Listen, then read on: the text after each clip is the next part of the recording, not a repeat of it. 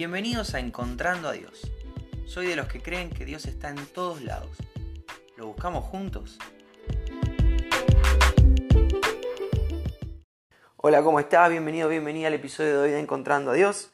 Hoy es 14 de abril y me encuentro a Dios con, con un mensaje de un amigo.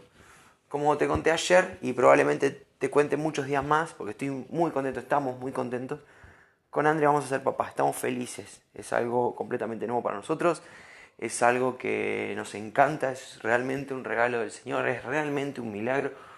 Cuando te pones a ver biológicamente todo lo que está pasando y, lo difícil que es que se dé la vida, eh, e, es realmente un milagro.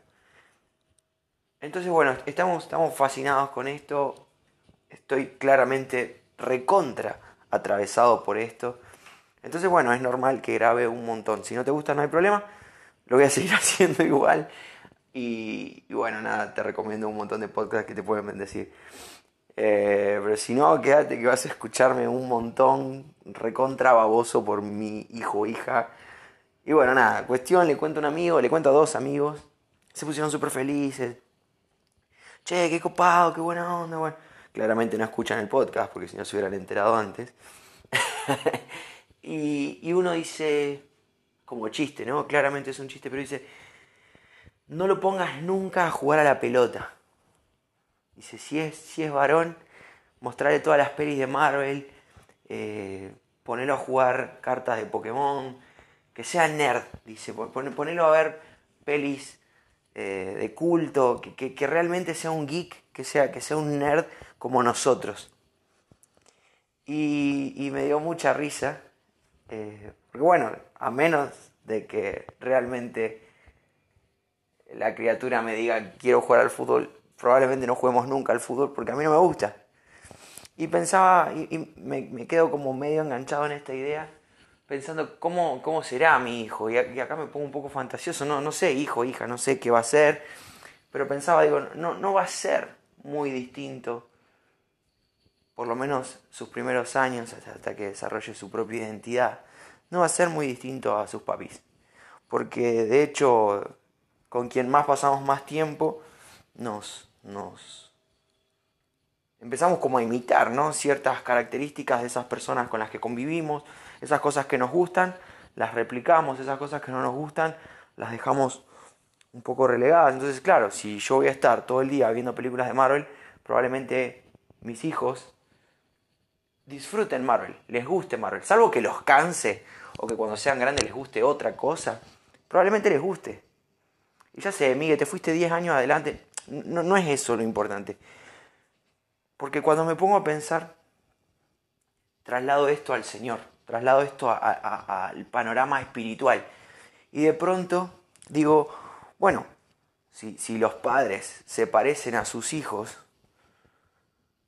yo tendría que estar pareciéndome a Dios, ¿no? Dios como mi papá, como ese papá que, me quiere tener, como ese papá que elige hacerme su hijo, como ese papá que, que me adopta a precio de sangre, que me hace coheredero con Cristo del reino de los cielos. Es, es una locura el amor de Dios. Entonces me pongo a pensar en esto y digo, ¿qué características tiene Dios? Tiene un montón de características, todas lindas.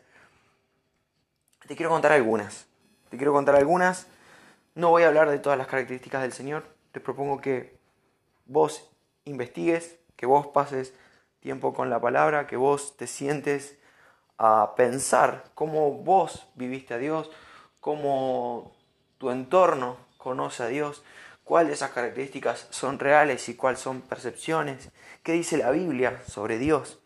Yo solamente te voy a compartir cuatro versículos que hablan de algunas características de Dios. Por ejemplo, Dios no tiene amor, Dios es amor. Esto lo podemos ver en 1 Juan 4, 16, que dice, y nosotros hemos llegado a conocer y hemos creído el amor que Dios tiene para nosotros.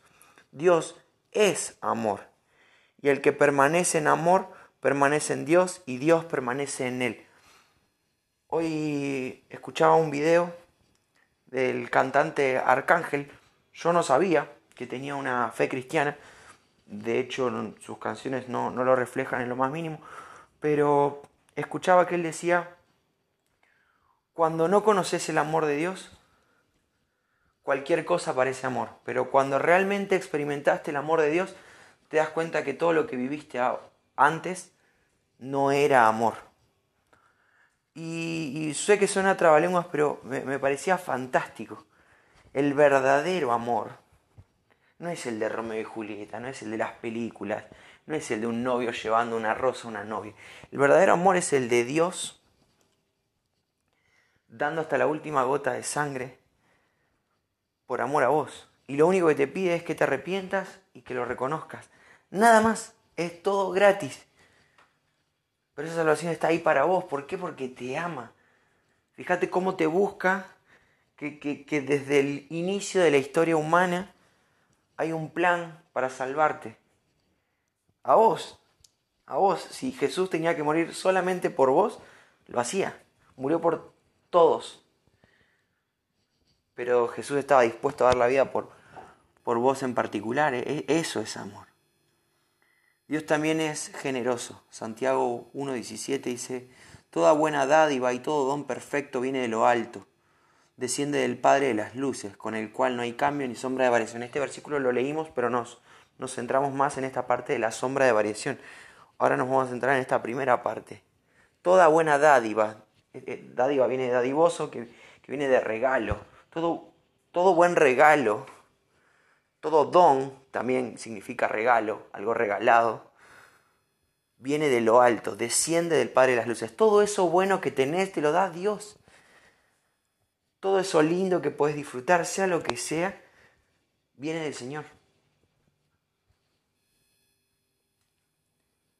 También vemos que Dios es bondadoso. Segunda Crónicas 6:41, la segunda parte del versículo dice, tus santos se regocijan en tu verdad. Los santos son las personas que, que están siendo trabajadas por el Espíritu Santo. Son las personas que ya reconocieron que que, Jesús es el Señor, que murió y resucitó. Son personas que se arrepintieron de sus pecados y, empiezan una nueva vida junto al Padre. Entonces, de pronto dice, tus santos se regocijan, se, se, se, se alegran en gran manera, se, se, se ven muy felices en tu bondad. Otra característica del Señor, el Señor es inteligente. Y sé que esto es es un poco, no sé, tal vez, tal vez un poco obvio, porque bueno, no es, no es que Dios sea inteligente, o sea, sí lo es, me estoy mareando un poquito, pero lo que quiero decir es, claro que es inteligente, fíjate cómo está armado todo, ¿no? Pero, pero digo, las, leyes y la química y la matemática y las prosas y cualquier cuestión que vos consideres de un conocimiento elevado, el idioma, lo que se te ocurra. Se adapta a nuestro Señor. Nuestro Señor lo pensó y funciona porque Dios quiere que funcione. Y tiene lógica porque Dios quiere darle lógica. Es una locura. Entonces, bueno, escúchate lo que dice Romanos 11:33. Oh profundidad de las riquezas y de la, y de la sabiduría y del conocimiento de Dios. Cuán insondables son sus juicios e inescrutables sus caminos acá está, el, escritor está flasheado en las riquezas del conocimiento, no está hablando de riquezas materiales, está hablando de, lo, de lo valioso de la sabiduría y del conocimiento de Dios. Entonces, acá te mostré cuatro. Dios es amoroso, Dios es generoso, Dios es bondadoso y Dios es inteligente. ¿Por qué te muestro estas cuatro cosas? porque son cosas que vos y yo podemos imitar de nuestro papá. Son, cuatro características que podemos heredar de nuestro Señor.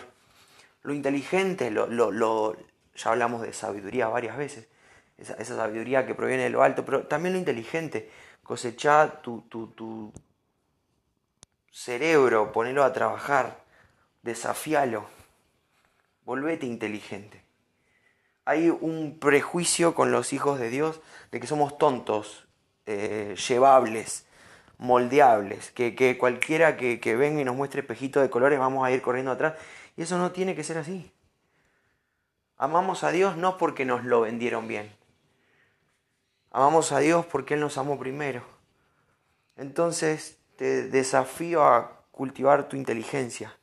Dios es bondadoso, nosotros como sus hijos, entonces tenemos que ser buenos, bondadosos, hacer cosas buenas. Dios es generoso. Qué bueno entonces que sus hijos no seamos tacaños. Y no estoy hablando de plata, estoy hablando, no solo estoy hablando de plata, estoy hablando de, de tiempo, estoy hablando de vida. Y Dios es amor, no podemos hacer otra cosa que amar a los que nos rodean si a nosotros nos amaron. Y si Dios nos amó, como leíamos hace también algunos días atrás, nos amó cuando todavía éramos pecadores, no esperaba que estemos limpios para decir ahora sí te amo, sino que Él nos amó y nos buscó cuando todavía estamos en la porquería. Entonces yo de pronto tengo que amar a todos aunque estén en la porquería, aunque no piensen como yo, aunque no me amen como yo los amo, aunque no sean generosos, inteligentes o bondadosos como yo, que espero poder serlo como mi papá lo es. Así que bueno, eso te quiero compartir hoy. También te desafío, aparte de que cultives tu mente y de que pongas en práctica todas estas cualidades que el Señor ya te da, porque hoy su Espíritu vive en vos, también te desafío a que busques otras características, a que conozcas más a Dios. Porque cuando más lo conocemos, más lo podemos imitar, más podemos darle lo que Él quiere que le demos y, y nuestro nuestra vida lo va a glorificar, lo va a honrar, va a ser una mejor ofrenda, porque le estamos dando exactamente lo que le gusta. Pienso en mis primeros años de novio con Andrés, le quise regalar unas flores y me enteré que no le gustaban que le regalen flores. ¿Cómo me enteré? Llevándoselo. Pero nunca más le regalé flores. Nunca más, porque ya sé que eso no le gusta. Entonces le voy a regalar chocolates, que sé que sí le gusta. O unas papas fritas. Pero es esta idea de darle a la persona, al objeto de amor, darle realmente lo que quiere. Entonces, si Dios me quiere santo, ¿cómo no voy a buscar la santidad? Si Dios me quiere amoroso, ¿cómo no voy a ser amoroso? Si Dios me quiere inteligente, ¿cómo no voy a ser inteligente? Así que en esta idea, en este consejo de no, no juegues al fútbol, ponelo a jugar cartas de Pokémon, me encuentro, me encuentro con Dios y te lo quiero compartir que realmente podamos decir que, de tal palo tal astilla, que, que soy parecido a mi papá, a mi papá celestial, a mi papá eterno. Te dejo un abrazo grande y si Dios quiere nos volvemos a encontrar mañana.